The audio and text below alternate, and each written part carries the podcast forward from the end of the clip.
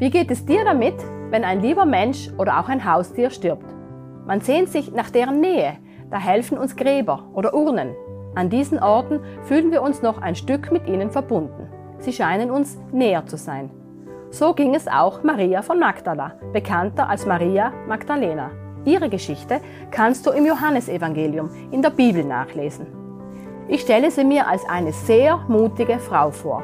Schwer krank traf sie auf Jesus, besessen, lesen wir in der Bibel. Wie auch immer diese Besessenheit ausgesehen haben mag, Jesus hatte sie geheilt und dafür liebte sie ihn. Und dann, sie hatte ihre ganze Hoffnung auf ihn gesetzt. Plötzlich wurde er gefangen genommen und zum Tode verurteilt. Aber selbst am Kreuz, als sie Jesus dort aufhingen, hielt sie als eine der wenigen bis zum bitteren Ende aus. Außer Johannes und noch ein paar Frauen hatten sich alle aus Angst verzogen. Und dann war er tot und begraben. Nur noch einmal wollte sie ihm nahe sein, ihm ihre letzte Ehre erweisen. Also geht sie früh am Morgen zum Grab.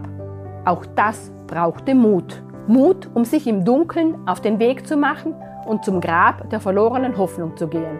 Sie meinte zu wissen, was sie am Grab erwarten würde. Der Stein, dieser massive Stein, so schrecklich endgültig. Aber dann, der Stein war weg. Jemand musste Jesu Leichnam gestohlen haben. Sie rennt weg. Nun hatte man ihr auch noch diese letzte Möglichkeit geraubt, um Jesus nahe zu sein.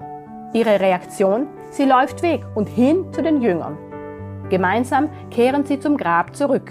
Aber nachdem sie sich davon überzeugt hatten, dass Maria die Wahrheit gesagt hatte, gehen sie wieder nach Hause. Maria bleibt traurig, hoffnungslos.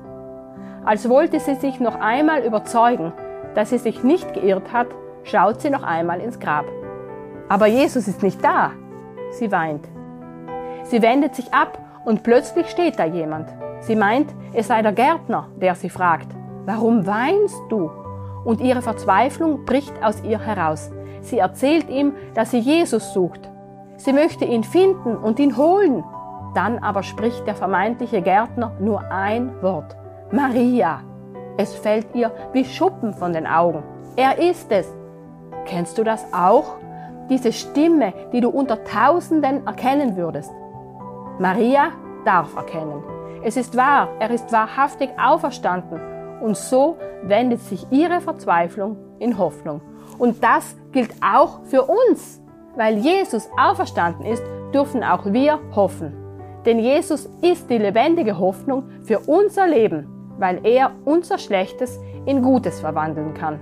Er ist gestorben, damit er alle unsere Schmerzen, unser Leid, unser Versagen mit an das Kreuz nehmen kann. Und er ist auferstanden, damit wir wissen dürfen, dass er all das Böse und das Leid besiegt hat. Wenn du mehr darüber erfahren möchtest, melde dich gerne bei uns. Und wenn du keine eigene Bibel hast, schicken wir dir gerne unverbindlich und kostenlos eine gut verständliche Bibel zu. Vielen Dank, dass du dir den My Input Impuls angehört hast. Wenn du mehr wissen willst, geh auf unsere Website myinput.it oder folge uns auf YouTube, Facebook und Instagram.